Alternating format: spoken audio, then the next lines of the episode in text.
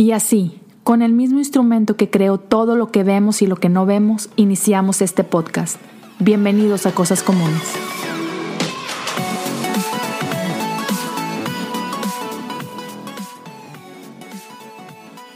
Bienvenidos a un episodio más de Cosas Comunes. Eh, el día de hoy tengo desde North Carolina conmigo a Edgar Aguilar. Para los que no lo conocen, ahorita Edgar nos va a platicar un poquito más de su vida, pero déjenme les digo, estamos a a tener una plática súper chida y estoy segurísimo que, que vamos a, a, ser bien bendecidos por, por lo que Edgar ha estado haciendo, por su viaje de fe y todo. Así que sin más, Edgar, bienvenido hermano, ¿cómo estás? Muchas gracias, saludos a, a todos los que están escuchando y pues estoy uh, agradecido y emocionado de estar aquí. Hey, bueno, pues primero que nada me gusta siempre empezar con el principio. Para la gente que quizá no te conozca, no esté familiarizado con, contigo, cuéntanos un poquito de uh, quién eres, qué es lo que haces ahorita y después damos un brinco hacia atrás. Ok, vamos. Pues mi nombre es Edgar Aguilar y soy uh, chapín, pero nacido en, en Los Ángeles y ahorita estoy hasta la otra costa. Estoy aquí en uh, Charlotte de uh, Carolina del Norte uh -huh. y soy parte del equipo de Elevation Worship aquí -huh. en Elevation Church y mayormente lo que hago, pues mi, mi trabajo aquí es, soy uno de, de, los líderes de alabanza porque hay 20 diferentes um, iglesias o campuses que le decimos.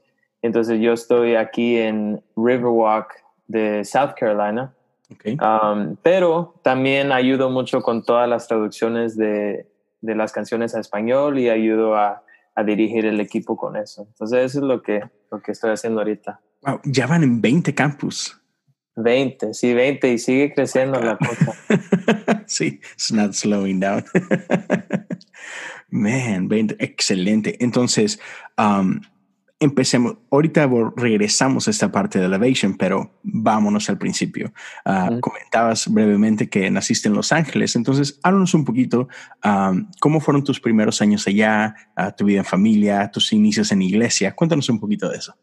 Sí, pues yo, yo nací en Los Ángeles, soy el mayor, entonces fui el, el primero de, de, mis papás recién casados y, -huh. y yo estuve involucrado en todo.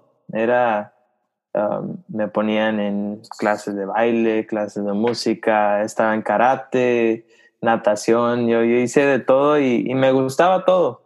Um, pero se, se, notó que hubo, había un, un, interés bien específico con la música, que cuando yo tenía tres años sacaba uh, todas las ollas de, de la cocina y empezaba a pegar a darle. las paletas, a darle y todo. Y, y cada vez que empezaba a tocar música, se me movían los pies y la cabeza y todo. Entonces mis papás decidieron que, que quizás la música era algo especial o algo que, que yo tenía que hacer y, y me yo no me acuerdo, pero me cuentan la historia de que a los cuatro años me trataron de inscribir a una escuela de música privada y que la escuela les dijo que no porque no tomaban estudiantes menores de no sé qué, siete o ocho años, porque sí. era una escuela avanzada. Um, pero mis papás, pues, le, le, les pidieron que, sí, les pidieron que, insistieron y les pidieron que me dieran una oportunidad y me hicieron una audición y a los cuatro años me, me aceptaron ahí para tomar clases de batería. Y de, desde ahí empezó, empecé a tomar clases de batería, después empecé con guitarra, después piano y, y la voz, y, de ahí empecé a aprender y aprender. Um, una, una de las cosas más impactantes de mi niñez es que uh, cuando estaba en el primer grado, uh, eh, empecé a perder uno de mis oídos, em, empecé a perder uh, la habilidad de escuchar. Wow, ok. Y mis papás oraron y oraron y, y clamaron con la iglesia y, y, mi mamá me cuenta de que ella siempre le dijo a Dios que, que si él me sanara, me, me sanaba de, del oído, que ellos dedicarían mi vida para, no. para el ministerio, para él. Come on. Um, y eso me recuerda de, ahorita he estado leyendo uh, Primera de Samuel uh -huh. y ah, en el primer capítulo es donde, no sé cómo se dice en español, pero Hannah, Ana. um, eh, Ana, ella está suplicando a Dios y dice, si, si tú me das un hijo, yo te lo dedico yeah. a ti. Y, y me acuerdo de esa historia cuando yo era chiquito. Um, pues con ayuno y oración y todo fui sanado y puedo escuchar al 100%, pero desde entonces mi vida fue de- dedicada al ministerio y desde los cinco años estoy cantando en la iglesia, estoy tocando el piano.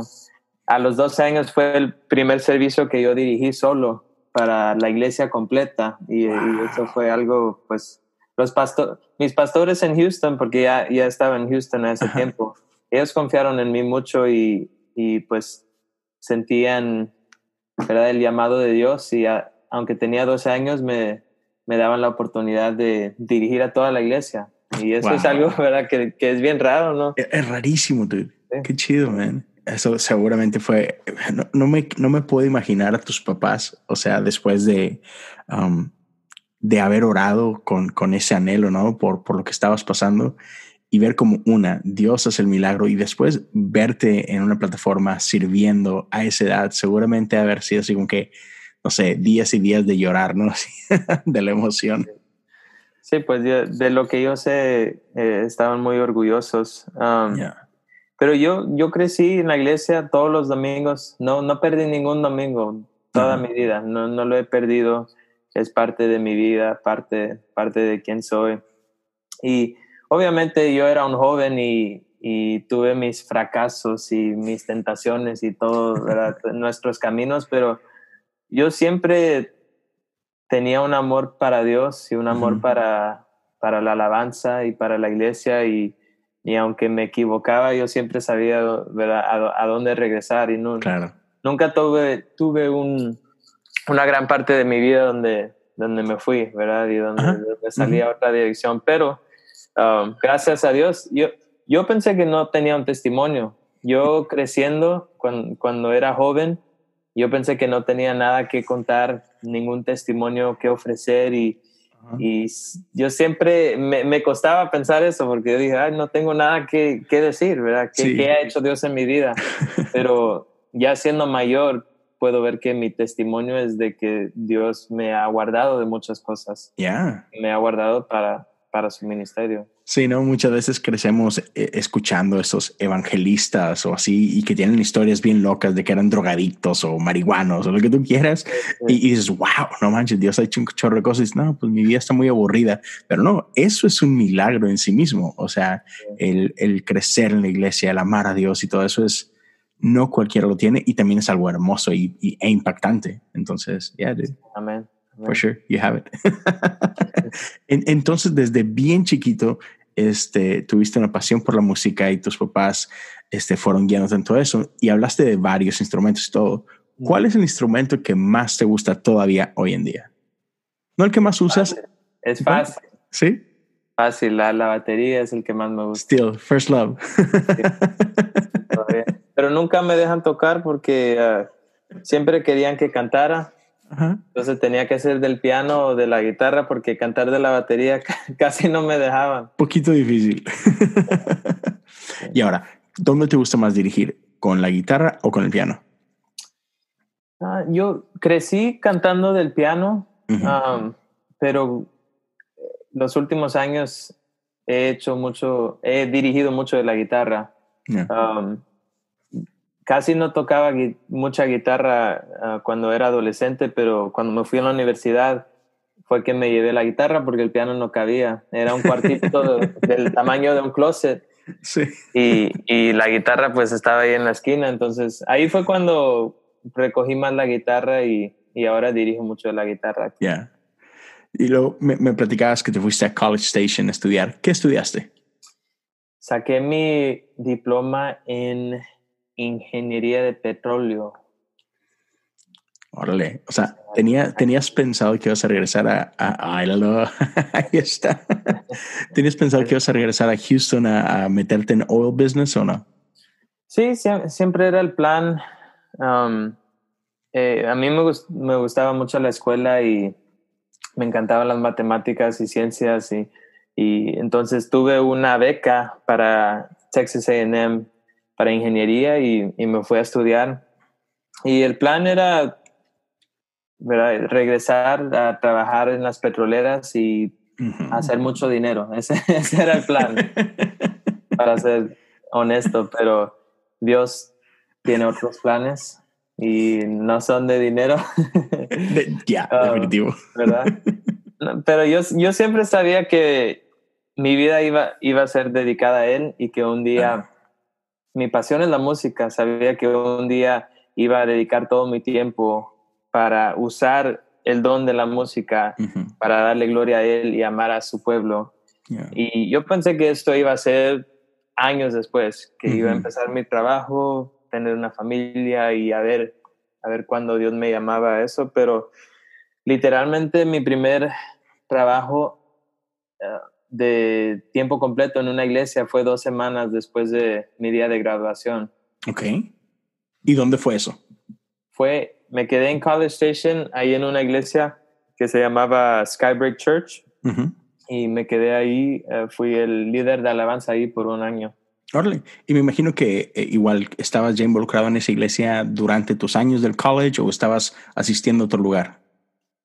Sí, ahí estaba. Mi primer año de college tomé unos meses para visitar diferentes iglesias, saber dónde me podía involucrar, dónde me sentía en familia. Y ahí quedé sirviendo por dos, tres años y, y cuando me gradué, pues me ofrecieron la oportunidad y empecé a trabajar ahí. Chido. De hecho, ahí en College Station, ¿te tocó a ti los años en los que estaba el pastor que hoy es parte del equipo de Passion?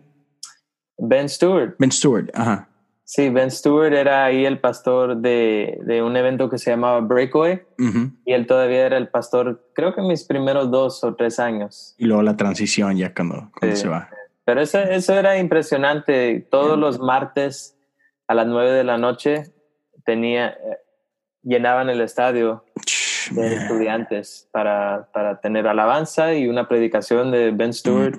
Um, y me acuerdo que la, la primera noche que fui yo, que fue la, la inauguración de ese año, habían casi 10 mil estudiantes. Sí, es lo, que apenas te iba a decir. O sea, es un estadio grande. Para la gente que no está familiarizado con, con College, College Station, para empezar, es, un, es una ciudad universitaria completamente que como a hora y media de Houston más o menos. Y, y sí, ajá. Y este, y es una de las mejores eh, universidades eh, en todo Texas y, eh, y, en todos Estados Unidos. Es increíble. Y tiene, o sea, tú sabes, en Texas, fútbol, American oh, football, es, es, una religión. Ajá, y Texas AM tiene un estadio buenísimo. Y imagínense, 10 mil personas. Y estoy seguro que durante el semestre el, el attendance era pues, más o menos constante, ¿no? O sea, chorros. Todo, el semestre se mantenía ah, bien lleno. Ya. Entonces, eh, haber estado expuesto a eso. Impresionante. Lo, chistoso es que a mí me gustaba ir, pero um, como era ingeniero, tomaba muchas clases y tenía el día lleno de clases y de tareas y, y de estar estudiando. Y para tener un servicio a las nueve de la noche, que ya está cansado. sí, a veces, a veces se me cerraban los ojos un poco, pero, pero sí era una buena experiencia. Sí, totalmente. Oye, luego, ¿cuánto tiempo duraste en esa primera iglesia ahí en, en College Station? Ahí duré un año casi, casi a la fecha, un año exactamente antes de que hice la transición aquí. ¿Y cómo fue tu transición allá a Elevation? La, la, iglesia que yo estaba trabajando ahí en College Station era una iglesia que admira mucho a Elevation. Y, yo sé que hay muchas iglesias que pues ven lo que estamos haciendo de alabanzas, de predicaciones, videos, cosas creativas. Y yo estaba ahí en una de esas iglesias y, y básicamente todos los domingos Um, después del servicio yo me iba a mi computadora a ver el servicio de Elevation para ver qué podíamos hacer la próxima semana. Claro. Um, y fue con esa iglesia que uh, ellos me trajeron aquí a un evento que se llama Inside Elevation. Sí. Que es una conferencia de, de iglesias eh, para pastores, para iglesias, para, venir a, a, aprender de lo que estamos haciendo aquí. Yeah. Y yo vine con ellos y pues me quedé impresionado y con la boca abierta. Y no, no conocía a nadie, no. Yo soy bien introvertido y me, me, divierto mucho, pero con un, cuando estoy con un grupo um, que conozco, ¿verdad? Pequeño, que estoy confortable, pero en lugares así grandes yo no soy del que va de mesa a mesa a estar conociendo a gente que no conozco. Entonces casi no, no hice conexiones, no conocí a nadie aquí, um, pero regresé a, College Station con muchas ideas y con mucha emoción. Y entonces empezamos a implementar todo ahí y de repente, creo que fue dos o tres semanas después que habíamos regresado, um, el pastor de alabanza que se llama Wade Joy, de aquí de Elevation, me empezó a seguir en Instagram. Y yo dije, yo dije, ¿y, por qué me está siguiendo Wade Joy? ¿Verdad que yo, yo no lo conocía antes, pero como venimos a la conferencia, yo sabía quién era. Yo dije, ¿por qué me está siguiendo? Qué raro. Quizás quizás está siguiendo a todos los que fueron a la conferencia para hacer conexión. Y yo me fui a su página y vi que solo estaba siguiendo a 500 personas. Y pues para Instagram, para alguien que tiene muchos seguidores así, 500 no, son muchas personas. Entonces yo dije, no, no puede ser porque había miles de personas en la conferencia, no puede ser de que está siguiendo a todos. Y de repente me dio la idea de, de ir a ver mis mensajes en Instagram y ahí había un mensaje de él. Y yo dije, ¿y esto qué es? ¿Qué, quiere? Y el mensaje básicamente decía, hola, este es el pastor de alabanza de Elevation Worship. Um, sé que no nos conocemos y quizás esto está saliendo de la nada, pero quisiera hablar contigo la próxima semana si podríamos hablar por teléfono. Y yo dije, Ok, bueno, le enseñé a mi, a mi pastor de alabanza, le dije, yo no sé qué está pasando, ¿verdad? ¿Por qué me, por qué me está contactando? Y, y lo chistoso es que yo, yo no me esperaba nada, yo no tenía idea de qué iba a hacer, no tenía ni buenas ideas ni malas ideas, porque lo chistoso es que yo para mi iglesia, yo hacía videos de letra y usaba mucho los backgrounds de Elevation. Y yo dije, ay, quizás ah, me, me voy a meter en problemas. yeah, maybe I'm going to get a copyrighted or sued or something. Sí. No, no, tenía idea, pero hablamos la, la semana que vino y, y básicamente me dijo que estaba en YouTube y estaba viendo videos y de repente le salió mi video de Do It Again de Elevation mm. um, y que lo vio en inglés y también lo vio en español y dice que me dijo que había visto muchos videos, muchas versiones de esa canción, pero um, sintió algo especial, sintió una conexión cuando vio mi video y sintió en su espíritu que tenía que conectarse conmigo. Um, y fue así que, fue así porque me buscó, me, me, buscó en Instagram y mi primera foto en Instagram era de la conferencia Inside Elevation. Ok.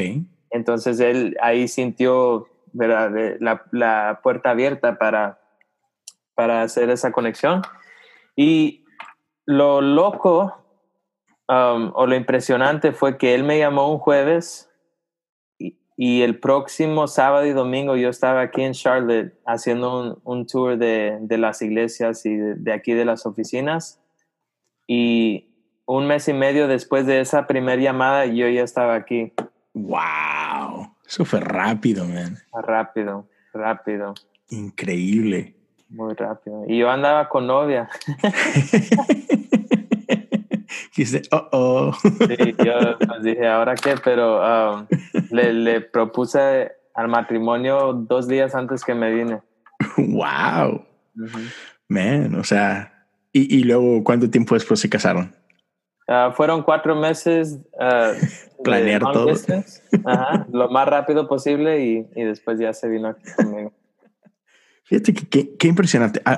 algo de lo que dijiste me, me llamó bastante la atención porque algo que algunos amigos y yo hemos estado platicando mucho últimamente es de, de esta onda que es, es, muy común ahorita, que es esta cuestión de autopromocionarse, ¿no?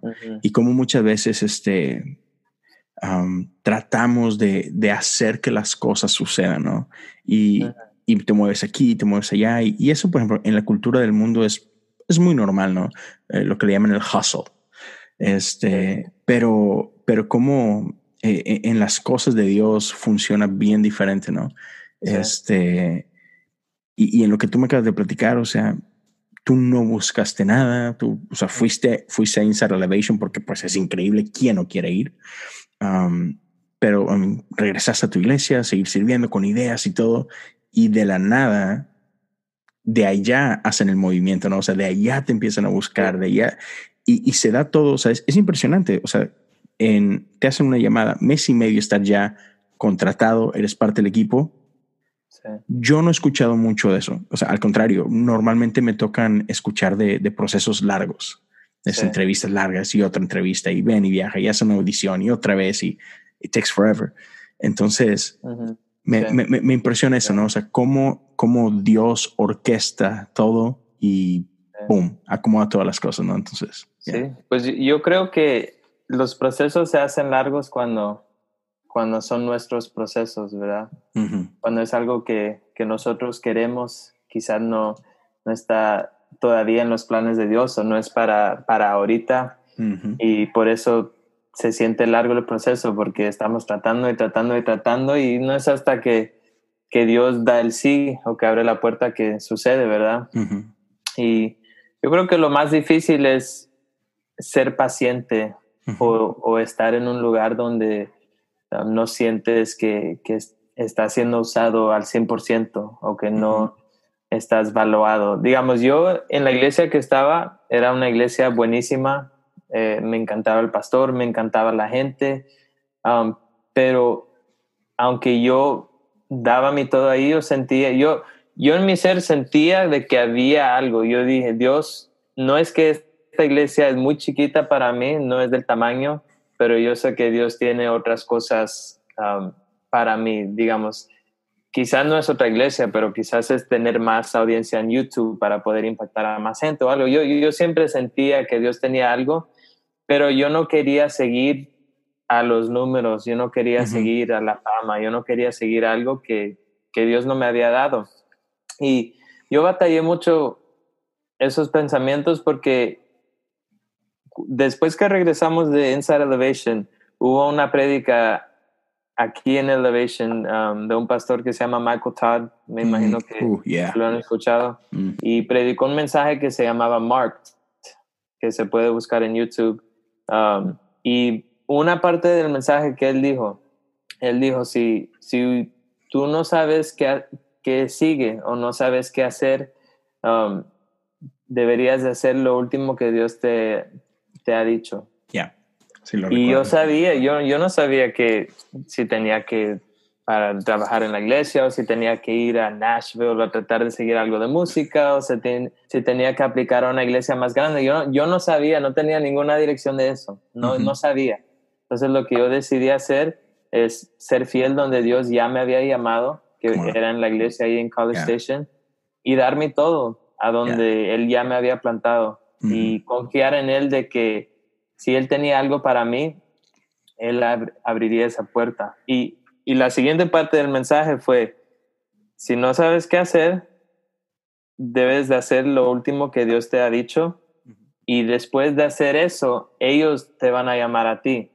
Porque él estaba hablando de David y de que lo, lo estaban llamando a él y él estaba allá con las, las abejas y las ovejas. Las ovejas, no las abejas, las ovejas y las abejas. Sí, um, ellos te, te llaman a ti y fue la próxima semana que ellos me llamaron a mí. Man, y, y eso me encanta. para la gente que está escuchando, ah, sean fieles donde están. O sea, e, e, ese es el mensaje, es no, no se preocupen por mañana. Dios tiene en control eso. Ustedes donde estén, den lo mejor, sueñen en grande este, sueñen y trabajen duro como si fueran a estar ahí toda la vida. Sí. Y, y, si Dios tiene un cambio, Él se encargará de eso, pero, pero el día que te vayas, te fuiste dejando lo mejor de ti, dejando un buen testimonio, este, sirviendo de todo corazón ahí en donde estás hoy, ¿no? Amén. Es difícil. Es, es, muy fácil decirlo, pero um, claro. Dios, Dios, honra la obediencia, ¿verdad? Sí, y son de esas cosas que tienes que ser intencional, ¿no? O sea, porque sí, es, fácil dejarte llevar y escuchar, como dicen, los cantos de la sirena y, oh, man, yo merezco más y mil cosas, ¿no? Sí, sí, pasa, claro, que a todos nos pasa.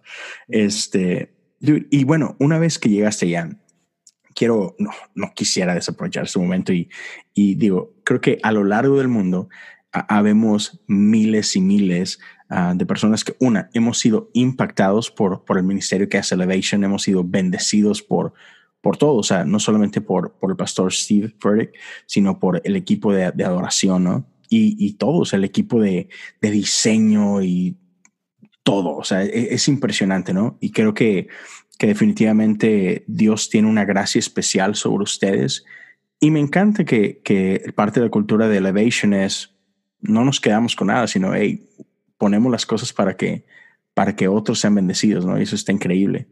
Entonces me gustaría platicar algunas cositas de eso. Yo, por ejemplo, yo me quedé con las ganas de ir a Inside Elevation hace como tres años más o menos y ya tenía todo, ya tenía booked el, el avión, el hotel, pero resulta que la, la, fecha en la que iba a ser el evento iba a estar bien cerquita de, del nacimiento de, de, uno de mis hijos. Y oh. que, oh, le dije, I don't want to risk it. O sea, podía haber ido y de hecho, pude haber ido, pude haber ido y regresado y no pasaba nada, pero no quería así como que arriesgarme a que estando yo ya de repente mi esposa me hablara de que, ah, está pasando. Sí, sí, Entonces no. terminé por... por, Ay, por ganaste, ganaste la prueba. sí. este, pero ahorita platicando contigo, cuéntame, una vez que llegaste ya, uh -huh. ¿qué fue lo primero que notaste que te voló la cabeza? Pues lo primero que sentí fue la familia. Mm. La, la, primera noche que yo llegué solo, porque eh, me había comprometido, pero llegué aquí solo. Ajá. Y la primera noche el, el pastor de alabanza, Wade Joy, me, me, invitó a cenar y fui a cenar con Wade Joy y Chris Brown y, y John Sal, digamos, básicamente todos los cantantes de, de Elevation Worship. Uh -huh. Y me sacaron a cenar y a conocerme, a preguntarme um, cosas de mí, de mi familia. Se sintió muy, muy cómodo y uh -huh. muy... No, yo pensé que yo iba a llegar aquí y ser una parte chiquita de algo grande y, y que me iba a tener que dar a conocer y, y tratar de hacer conexiones y, uh -huh. y crecer, pero no, uno siendo parte de esto, te consideran parte de una familia y, y, te dan mucho cariño. Y eso fue lo primero que sentí. Um, lo primero que observé fue la excelencia de, de todo, mm. De todo, todo, todo, hasta la forma que se mandan emails o llamadas o, o la forma que arreglamos los baños y que hay mentas y, y que cada edificio tiene su propio... Um, ¿cómo se dice? Eh, every building has its own smell. That's the elevation scent. Cada edificio tiene, tiene un aroma. Que, un aroma, sí, que es de elevation. Todo, todos los detalles, todo, todo es, es, hecho con excelencia y eso es algo bien, bien impresionante, bien contagioso. Sí, sí, estoy, estoy seguro de eso. Y entonces, me decías, tú eres um, uno de los worship leaders en uno de los 20 campus, ¿no? Sí. Este, y aparte estás, e, estás al frente de lo que es lo que tiene que ver con español o eres parte de un equipo? Pues yo dir, diría que estoy enfrente de, de lo que hacemos con traducciones. Traducciones. No, no estaría, todavía no tenemos un equipo Elevation Worship en español, uh -huh. pero hemos trabajado mucho en dar todos los recursos que son las yeah. letras, los acordes, tratar de sacar las versiones grabadas, ¿verdad? Um, unos meses después, pero uh -huh. eh, yo estoy dirigiendo mucho de ese equipo. Man, chido. Y, man, gracias. Este, porque es, es diferente. O sea, yo, yo, recuerdo, así como tú, este, años atrás, yo hacía lo mismo. O sea, había un montón de canciones en inglés que, que eran de bendición para mí y no había recursos en español. Entonces, igual que tú, yo también tenía ahí mi canal de YouTube y hacía mucho eso, traducir y todo. Pero, pero quieres que no, o sea, tener algo oficial de, de, del ministerio es, es padrísimo. Una, porque me deja saber que, que, a la, que a la familia de Elevation le importa la comunidad hispana, ¿no? Y eso está, está padre, ¿no? Eh, eh, el saber que les importa, que dice, hey, sabemos que hay un montón de gente alrededor de, del mundo que habla español y, queremos llevarles algo, ¿no? Y, el que se tome ese tiempo, que tomen la seriedad al punto de que hay un equipo detrás de ello y estás tú eh, enfocado al 100% en eso, um, creo, creo, que habla mucho de quién es Elevation, ¿no? Entonces, cuéntame un poquito de, del proceso que hacen, ¿no? Eh, cuando, porque obviamente no traducen todas las canciones, ¿no? ¿Cómo, ¿Cómo pasan un proceso de decir, hey, creo que esta canción tenemos que ponerla en español y vamos a trabajar en ello? ¿Cómo, cómo, cómo hacen esta parte? Eh, el primer proyecto que sacamos en español, uh, creo que se titula Lo harás otra vez. Y ese proyecto fue antes de que yo estaba aquí. Ese proyecto fue con Job González, ¿no? Sí, mucha ayuda de Job González, Evan Kraft, um, Abraham Osorio, Crystal Osorio y, otros amigos de, de, ellos. Y ese álbum va, fue una, un, un mix o fue una un compilation de todas las mejores canciones de Elevation. Desde entonces, todos los álbumes que han salido en español son los álbumes completos um, que sacamos en inglés. Entonces, uh, Hallelujah Here Below, sacamos Aleluya en la Tierra. At Midnight sacamos a la medianoche.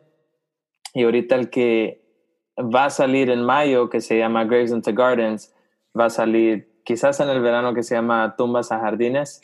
Esa canción, buenísima. Dude. Oh, Pero algo que muchos no, no saben um, es de que traducimos cada canción que sale de Elevation. Y no hay canción que sale de Elevation que no está traducida. Wow. Entonces, el mismo día de que sale la canción, salen las letras en español en el website. Dude. Man, eso es un chorro de trabajo. Sí, y, pues es, mi pasión, es lo que disfruto. Técnicamente no es mi trabajo, mi posición no es de traducción o de español, pero, pero es algo que, ah, que yo me siento muy ah, específicamente, eh, siento una pasión específica para eso y que Dios me ha traído aquí para, para eso. Y pues le doy mi todo con mi tiempo extra termino mi trabajo de, de mi campus para tener más tiempo, ¿verdad? Para terminar las traducciones, todo. Y, y todos estamos de acuerdo, todos saben de que, estoy trabajando en... Hay, hay mucho apoyo, um, pero de verdad que sí, es, es, bien divertido. Pero sí, todas las canciones que salen están traducidas. Wow. ¿Y, y para todas haces video también o solo para algunas?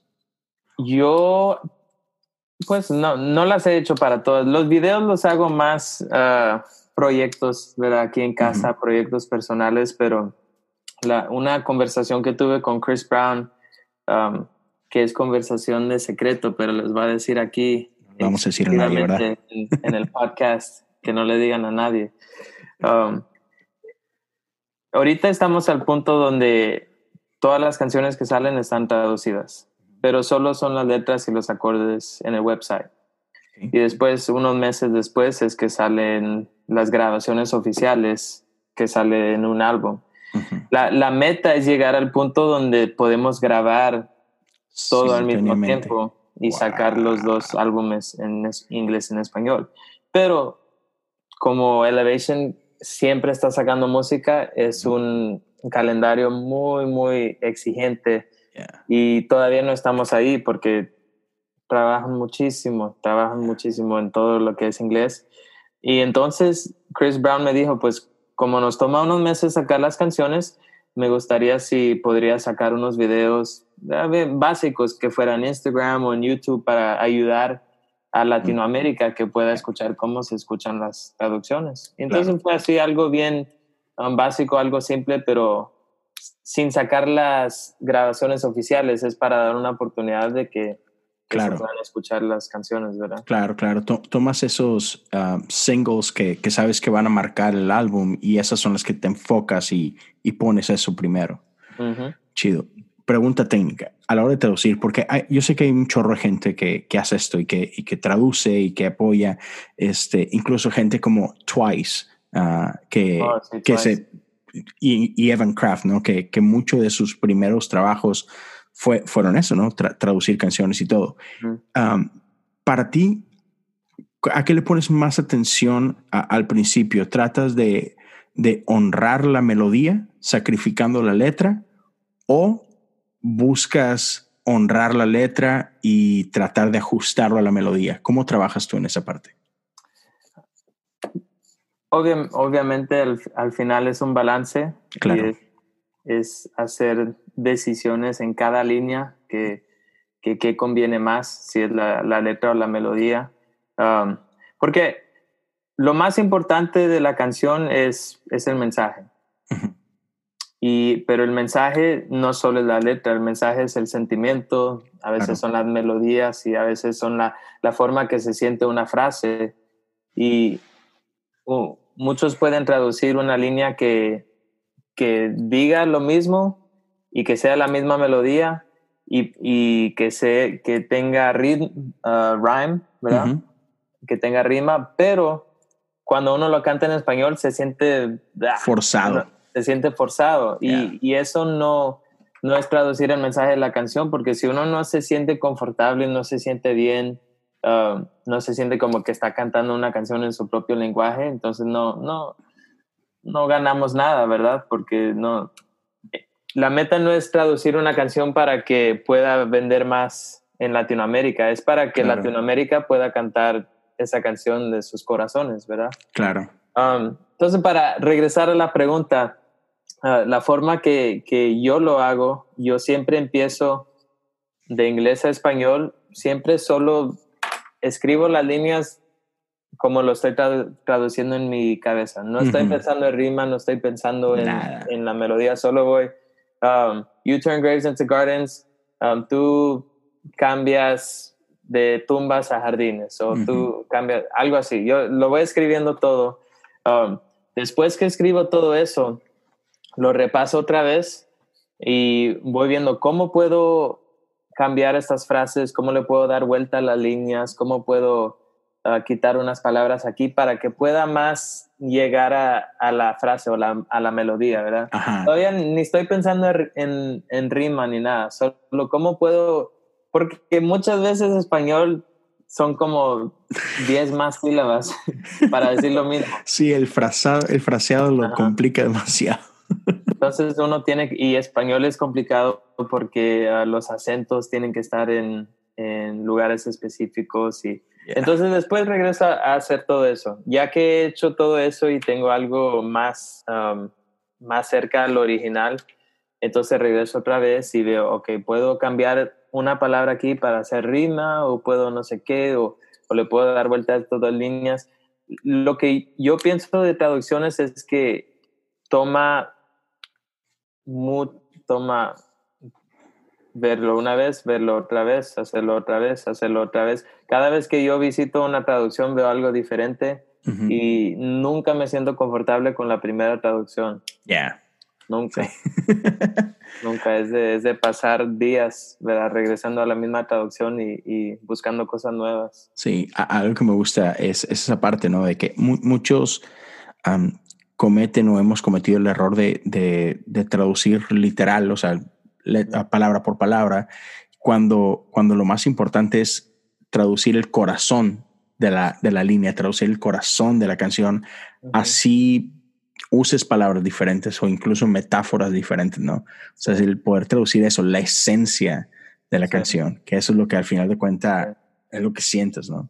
Sí, te, te, doy un ejemplo de lo que estamos haciendo ahorita.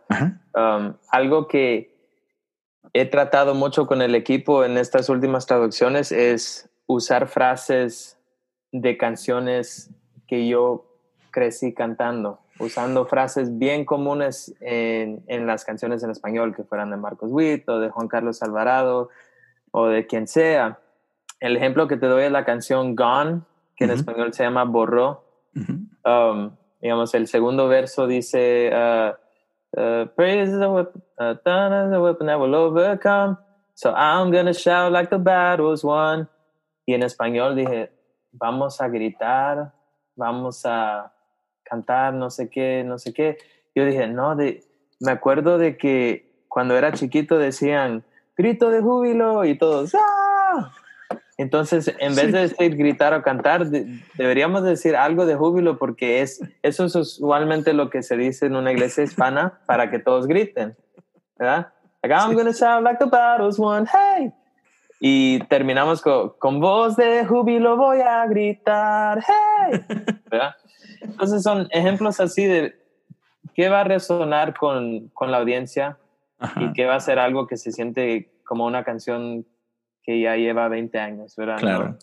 No, que sea bien literal. Y, y eso me, me, me, gusta porque, por ejemplo, hace poquito estabas haciendo un live y estabas, hiciste un cantando puras canciones viejitas, ¿no? Uh -huh. Este, y, y, me toca ver un chorro como este Furtick le encanta hacer eso. O sea, sí. están, están tocando y Elevation tiene unas canciones increíbles, pero siempre sube y no falta un domingo donde trae un, un, un himno viejo y sí. empiezan a break out acá en, en worship. Y, y a veces, a veces creo que en la iglesia olvidamos eso, olvidamos los tesoros que, que ya hay, ¿no? Sí. Este, llámese himnos o llámese a canciones que nos dejaron, como decías tú ahorita, Marcos Witt, Juan Carlos Alvarado, este, y, o sea, hay mucho, hay mucho muy chido y a veces pensamos de que, ah, no, como ya están viejitas, eh, no sirven. Y así, no, dude. Sí, sí. Lo, lo que me, uh, me detiene a mí o me hace pensar es de que si, digamos, si voy a un grupo de, de jóvenes, digamos, ahorita en, en, español, y me pongo a cantar, um, bendito sea el Señor Dios poderoso. Yeah.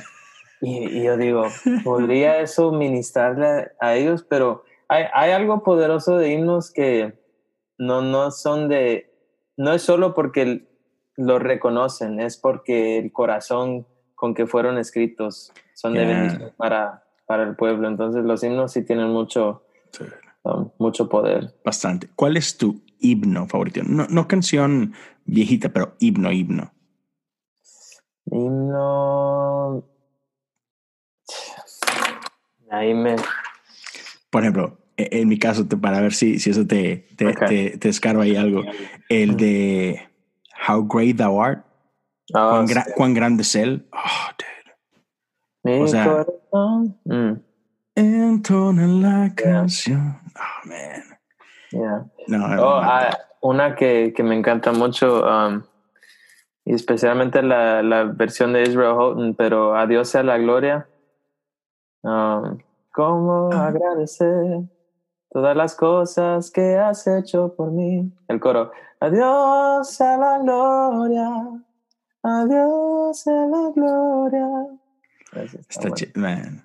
Y luego lo, lo, piensas en la voz de Israel y, uh -huh. dude, which, por cierto, um, seguramente viste hoy el servicio de ustedes, uh -huh. pero, uh, o sea, estaba Chris y luego sí. estaba otro, otro chico, un, un afroamericano. Sí, se llama, oh. le llamamos Zeke. Dude, Zeke. Él es nueva parte de nuestra familia. Sí, nunca lo había visto. Man, qué voz tiene el tipo. Y no solo la voz, o sea, su, su manera de fluir y, y, de ministrar hasta like, oh my God, este vato. Sí, es, es, impresionante, tiene un, un, don de verdad. Ya, yeah, yeah. fue, fue el, el, servicio de hoy completo estuvo, estuvo increíble. Eh, y, y, me encantó eso que, que hablaba hoy este Steve de cuando hablaba de que no solamente es importante lo que haces, sino lo que no hacemos, ¿no? Entonces, cuéntame un poquito, uh, hablando, por ejemplo, hoy, hoy que, estamos, que estamos grabando, estamos en el medio de todo esto del coronavirus, ¿no? Y, y no, Estados Unidos y el mundo entero está como que en shock. Um, uh -huh. ¿qué, ¿qué, es lo que durante este tiempo Dios ha estado hablando a tu vida? Uh -huh. um, como dije antes en, en la entrevista, he, estado leyendo ahorita primera de Samuel. Uh -huh. Y lo, lo, que he notado en el primer capítulo es de que cuando Ana vino a, a orar al Señor, um, ella vino con angustia vino con depresión porque no tenía un hijo, ¿verdad? Y, vino, trajo todos sus problemas a la presencia de Dios. Um, y, eso es algo que creo que eh, nos cuesta mucho, especialmente creciendo en una iglesia hispana que aprendemos todo lo que es bueno y todo lo que es malo y no escuchar la música secular y no. Todo, uh, todo que es pecado, todo, todo lo aprendemos eh, en nuestras clases de, de niños. um, y yo creo que crecemos mucho con, con el pensamiento de que no podemos tocar nada de lo malo y si lo tocamos tenemos que arreglarnos o tenemos que tener todo limpio, perfecto um, para ser parte de la familia o para ser de la iglesia o para ser parte de, para ser hijo de Dios. Y um, creo que nos cuesta mucho cuando ya ser adultos porque no sentimos que podemos llegar a Dios o entrar a la presencia de Dios si tenemos un problema o si tenemos algo que nos está molestando. Um, pero lo que he estado aprendiendo ahí en Primera Samuel es de que ella llegó con sus problemas y llegó con su angustia y, llegó a, con una petición a Dios y son ocho versículos después de que por haber llegado honestamente con Dios, ella pudo salir de, de la presencia de Dios y, salió con la cara arriba y salió con ese peso levantado. Um, y lo que he aprendido es, es, que creo que cuando de verdad podemos ser honestos con Dios, Él puede hacer un trabajo honesto en nosotros. Y yo creo que en estos tiempos de dificultad, en estos tiempos de, um, de miedo, tenemos que ser honestos con Dios, de, digamos, si tenemos miedo del futuro, de nuestras finanzas o, o si le estamos preguntando a Dios, este es el tiempo de tomar el siguiente paso o tengo que cambiar mi trabajo, no sé qué, todo, todo. Podemos hacer honestos con Dios y venir ante su presencia y es, es ahí donde Él de verdad nos puede cambiar y puede hacer un trabajo en nosotros. Amén, totalmente, totalmente. Gracias por, por compartir eso con, con, nosotros. Déjame hablarte un poquito más de, de, de esto que, que, haces, que, que tiene que ver con, con, equipos de alabanza y todo esto. Para la gente que nos está escuchando, que es parte de un equipo de alabanza o, incluso que es, es el director de alabanza de, de, su, de su grupo, de su iglesia, de su equipo de jóvenes o lo que sea. ¿Cuáles, digamos que son las, las cosas más importantes con que la, las claves para ti um, no solamente estando ya on stage eh, en el día de, del servicio, sino en parte de tu preparación, ¿qué, ¿qué parte de tu preparación dices tú, man, esto es importantísimo para mí, eh, tanto técnicamente como espiritualmente? ¿Cuáles son esos, esos puntos claves que, que te han ayudado este, e, en este rol que tú tienes? Ah, unas cosas prácticas serían, mm, técnicamente yo no siento que puedo dirigir a mi equipo en cosas que yo no sé. Y entonces técnicamente yo trato de conocer todas las canciones, saber todos los acordes, conocer todas las letras. No puedo llegar un domingo y, y exigir a mis músicos y, y cantantes que, que, hagan las canciones con excelencia si yo no me sé las canciones, ¿verdad? De, de principio a fin. Esas son cosas prácticas um, de tomar el tiempo para prepararse y para conocer de verdad lo que uno está haciendo el fin de semana, pero también cosas espirituales son de que el, el domingo no, no debería de, de ser la única vez que estamos alabando a Dios con esas canciones. Obviamente no es que llegamos a hacer un performance o solo una actuación, pero la adoración a Dios debería de suceder entre nosotros y Dios y debería de suceder primero en privado para cuando yo llegue un domingo a dirigir al pueblo de Dios, que yo, yo ya lo he experimentado. experimentado um, y puedo dirigir y decirles, aquí vamos, yo he, experimentado la gloria de Dios y, y vamos a ir juntos. Um, eso es una técnica espiritual que es muy fácil, pero por alguna razón no se nos hace importante. Por alguna razón no es prioridad de nosotros y, no es parte de nuestra cultura. Y, no sé por qué, porque es, es un tiempo muy poderoso y, y no estoy diciendo de que yo lo he hecho todas las semanas. Que lo más probable es que hay más semanas que no lo he hecho.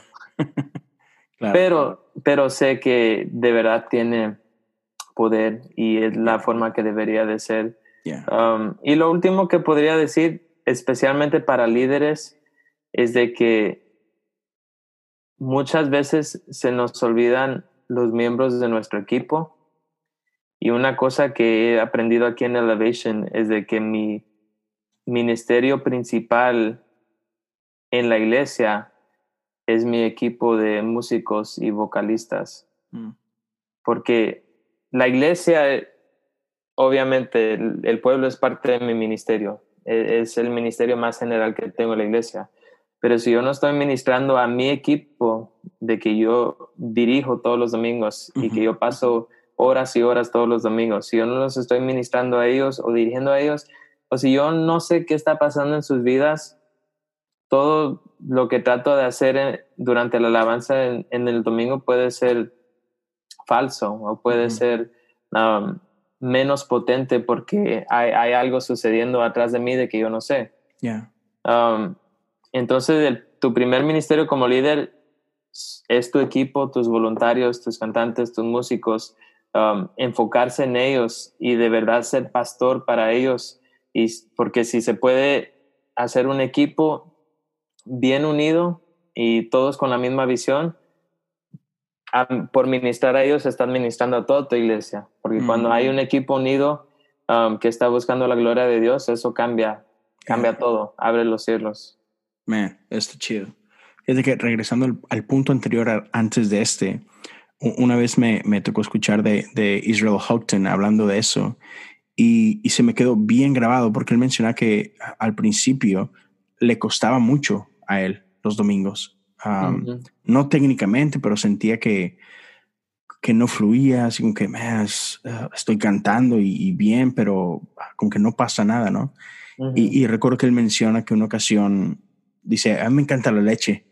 Entonces dice que se iba a la cocina y movía su piano en la cocina, se ponía un vaso de leche por ahí Dice, y empecé a pasar tiempo con Dios. Empecé a, empecé a cantar, empecé, el set que iba, que sabía que iba a usar el domingo, empezaba a meterme yo a la presencia de Dios. Y luego dice esta frase que se me quedó bien grabada, es, dice, es que tú no puedes llevar a la gente el domingo a un lugar al que tú no has sido primero. Y este, y cuando empezó a tener esos tiempos de intimidad con Dios, él solo, en su cocina, con su vasito de leche, eso fue lo que así como que cambió. Eh, hizo un parteaguas en, en su vida, en su ministerio y todo, ¿no? Y como dices tú, es difícil, es difícil porque todos tenemos vida, tenemos ocupaciones, trabajo, escuela, etcétera. Este, pero, pero sí quiero animar a la gente, o sea, líderes, músicos, si, si pueden dedicarle un, un, tiempito durante la semana, que, que, cuando llegues a tu, a tu ensayo, que no sea la primera vez, este, no, no que, porque es diferente, o sea, obviamente tienes que ensayar y como es tú, tienes que llegar al ensayo preparado, mucho más al servicio como tal, pero, pero no solamente que conozcas las canciones ah, técnicamente hablando, sino que, que hayas adorado con, con esas canciones, ¿no? Porque no sé si seguramente te ha pasado este, esto a lo largo de tu vida, Edgar, pero eh, desde LA, Houston o, o, incluso ahora en Elevation, que qué diferencia hace cuando todo el equipo está adorando. No solamente tú como líder, sino que los músicos, y, o sea, y tú lo ves en, en, la expresión corporal y la expresión de sus caras, ¿no? O sea, qué diferencia hace cuando todos están entrando a la presencia de Dios. Y como decías tú en, el tercer punto, ¿no? De que cuando, cuando tienes esa, como líder, esa, esa parte que estás pastoreándolos, que estás orando con ellos y todo, y llegan juntos como uno solo man, el ambiente es transformado por completo, ¿no? Sí. Qué verdad que sí. Sí, entonces, amigos, amigas que están por ahí, que son parte de, algún equipo, háganle caso a Edgar. son, son muy buenos consejos, bro. Muy buenos consejos. Um, y, y, para ir terminando, um, cuéntanos un poquito, ¿cuáles son, son esos sueños que tienes? Por ejemplo, hablabas ahorita de, de eso que has platicado con, con Chris, de, de poder llegar un día a, a lanzar, ¿no? E, e, en, eh, al mismo tiempo. Pero aparte de, de, eso en particular, ¿algún otro sueño que tú tengas um, dentro de Elevation con, con, lo que es el Ministerio Hispano, que, que, que, que tú estás ahorita por ahí de, de, tu tiempo libre y todo poniéndole, ¿no? ¿Qué más te gustaría ver el día de mañana? Este, ¿qué, sueñas con esto? Pues sí, los, los sueños grandes son, como dije antes, sacar las canciones el mismo día que salen en inglés para que no nadie tenga que esperar, porque esos meses son, se me hacen largos. Um, eh, sería de finalmente ir a Latinoamérica. Mm. Recibo mensajes todo el tiempo en, en, YouTube, en Instagram, que si tenemos planeado ir o cuándo vamos, sí. pues yo iría mañana, pero, pero yo no hago esas decisiones y esa sería la siguiente cosa, ir a Latinoamérica y llevar las canciones en español y, y tener unos momentos poderosos por allá. Um, y la meta más grande, ahorita lo más grande que puedo pensar es un día sacar canciones en español que, que ni existen en inglés. Originales. Originales, eso sería, ¿verdad? Algo, algo nuevo, sería algo grande. Sería increíble. Oye, y aprovechando, cuéntame un poquito de, bueno, si no se puede hablar de esto, me dices, pero creo que sí, porque he visto algo de esto que hicieron con Miel San Marcos. ¿Por qué Miel San Marcos y de qué se trata? A ver, Miel San Marcos um, ha sido, de, lo que nos han contado, um, han sido muy bendecidos de, las canciones que han salido de aquí en español. Um, una de sus favoritas, Ver la Victoria, sí, Victory. Um, y Miel San Marcos quería poner Ver la Victoria en su, en su próximo álbum. Okay. Entonces, en el álbum, creo que se llama Evangelio, el álbum que están promoviendo, um, que, que, va a salir al final del año o algo así, de Miel San Marcos. Ellos van a poner una versión en español de Ver la Victoria y querían que Chris cantara con ellos en español. creo que de ahí empezó la idea, que a ellos les encantaba la canción y de la forma más simple de decirlo, um, Miel San Marcos tiene una compañía que se llama Adarga, que ayuda a promocionarlos en Latinoamérica. Y hace unos meses Elevation Worship también empezó a trabajar con Adarga para que ellos nos ayudaran a, a promover toda la música en español. Fue a través de esa conexión de Adarga que nos conectaron con Miel San Marcos y, y de ahí surgió todo. Después de que um, ellos dijeron que iban a grabar Ver la Victoria, después se les ocurrió que tenían otra canción que estaban escribiendo y estaban interesados a ver si Chris podía cantar con ellos y, y Chris dijo que sí. Y entonces la, la, grabaron, yo ayudé a Chris a, a pronunciarla en español y, lo ayudé en el estudio y todo, pero el video ya está en YouTube y está buenísimo. Sí, que me... Se llama Impresionante. Impresionante. Yo hace, hace unas semanas fui a grabar con Chris Rocha, aquí uh -huh. está el en Houston y platicamos un poquito de eso y qué emoción, man. O sea, me encanta sí. eso. O sea, otra vez, um, Elevation está, está haciendo cosas diferentes y está, me, me encanta eso que quieren bendecir a la comunidad hispana en, en todo el mundo mm. y eso es muy emocionante. Sí, sí, es, es un honor, una bendición de verdad.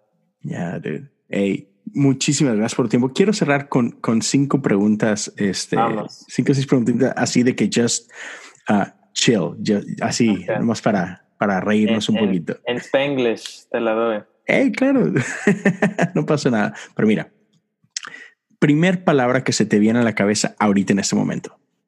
Dasani. Muy bien. Keeping your body clean. ok, esta. Quizá no es mucho, pero si te dieran mil dólares ahorita, Edgar, here you go, mil dólares, te la mando por Apple, Apple Pay. ¿qué te compras en este momento? Llevaría a mi esposa a una cena Uh, de, de steak o algo, un Brazilian steakhouse, algo riquísimo. ah, Es que so estamos good. en cuarentena y, y quiero comida que no es de casa. Ay, Puro arroz. ok. Cuando en el día a día, you know, oh, every day when you go to work, ¿qué es algo que tienes que traer contigo al salir de tu casa? Um, llevo mi, ah, se llama Five Year Journal. Ok. Te la enseño aquí. ¿Dónde la puse? Me la movieron. Pero es, es un libro que tiene, tiene 365 páginas um, y cada página tiene cinco, cinco líneas Ajá. y una para cada año. Yeah. Entonces el primer año voy por la primera línea, después el segundo año voy por la segunda línea y todas las mañanas escribo mis oraciones, mis pensamientos, qué está pasando. Y ahorita ya llevo cuatro años en ese libro, casi lo Oh, termino. ¿En serio? Wow. Entonces ah, puedo ver de que ayer, ayer, cabal ayer, hace dos años fue cuando um, Wade Joy de Elevation me, me siguió en Instagram. Puedo ver cosas así, que fue cabal ayer. Creo que la, la primera vez que escuché de eso fue Craig Rochelle.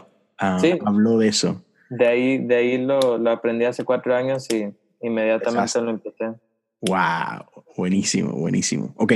Y cuando viajas, ¿qué es, qué es lo que tienes que traer contigo en cada viaje? Audífonos. Air- los AirPods. ¿Esos son los que estás usando ahorita? ¿Tus AirPods? No, estos tienen, estos son los ah, antiguos. Ajá. No, no, no, por eso. Pero, pero ahora usas esos tus eh, AirPods Ah, regular o. Pro No, Pro no, no. Pro Pro, no. no. no está en el, en el budget. en el budget. Aprovecha, bro, before you have kids. Yeah. ok. Um, tu libro favorito. Ay, que no sea la Biblia, ¿verdad? Ajá, claro, claro. Um, Fresh Wind, Fresh Fire. Fresh Wind, Fresh Fire. de ah. Jim, Jim Simbala es el pastor de Brooklyn Tabernacle. Oh, y-. Esa, ese es uno de los libros que inspiró a nuestro pastor uh, Stephen Furtick a empezar la iglesia. En serio. Pero es un libro poderoso de, de ver la mano de Dios y de la oración y de todo. Es, está muy bueno. Lo recomiendo. Eh, Lo voy a checar, cómo no. Película favorita. Nacho Libre, 100%. Es buenísima. Ujú. Tenemos u- u- un amigo que, que siempre estábamos hablando de Nacho Libre, Nacho Libre. Um, y un día mi esposa, ¿qué es Nacho Libre? ¿De qué están hablando? Y le platico, oh, es una película muy buena. Y, ok, así quedó. Un día dude, llegué del trabajo a mi casa y mi esposa estaba viendo Nacho Libre. Es like, ya no quería, quería saber de qué se trata. Es muy buena. Es la mejor. Es lo mejor.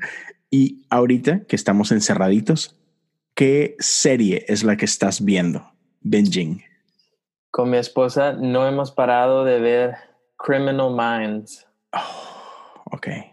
Good. Criminal Minds. Me, me- me mantiene estresado y quizás no es buena idea verlo cuando estamos comiendo, pero está, está muy buena. Lo que te iba a decir de que sí puedes dormir en la noche. Vamos, sí, a veces. Ah, fantástico, dude.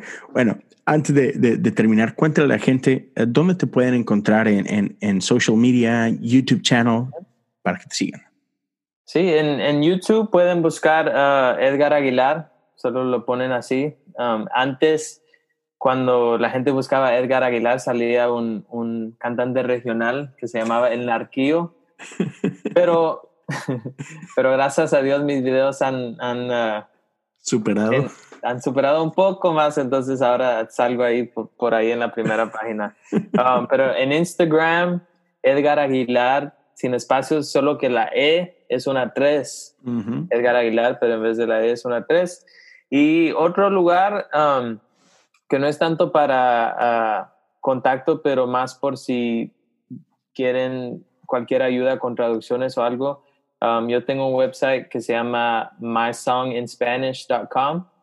Um, simple así, mysonginspanish.com y es para cualquier artista o iglesia o cualquier persona que um, quiera traducir su canción a español o si quieren ayuda con traducciones, o ahí, ahí pueden conectarse conmigo en, en ese website. Órale, qué chido. Hey, eso está muy bueno. Qué chido. Voy a poner toda esa información, lo voy a poner en el, en el, episodio para la información en la descripción, para que los que quieran ayuda con cualquiera de esas cosas te puedan encontrar ahí. A mí ya saben, me pueden encontrar en, en Instagram y en Twitter como Leo Lozano H-O-U. Este, incluso uh, si alguien quiere cooperar en Patreon, Patreon, pueden hacerlo patreon.com uh, diagonal cosas comunes y pueden apoyar desde un dólar al mes y todo. Y antes de irnos, ¿algún otro mensaje con el que quieras despedirte? ¿Alguna palabra de ánimo para la gente que nos escucha? pues sigan con la cabeza eh, en alto, porque Dios está en control y quizás lo están escuchando durante la cuarentena o quizás después, um, pero vamos a ver la, gloria de Dios y, vamos a ver eh, la alegría y el gozo regresar a, al mundo. Entonces. Y el pueblo de Dios dice. Amén. Grito de júbilo. Nos seguimos escuchando muy pronto. A todos nos vemos. Dios los bendiga.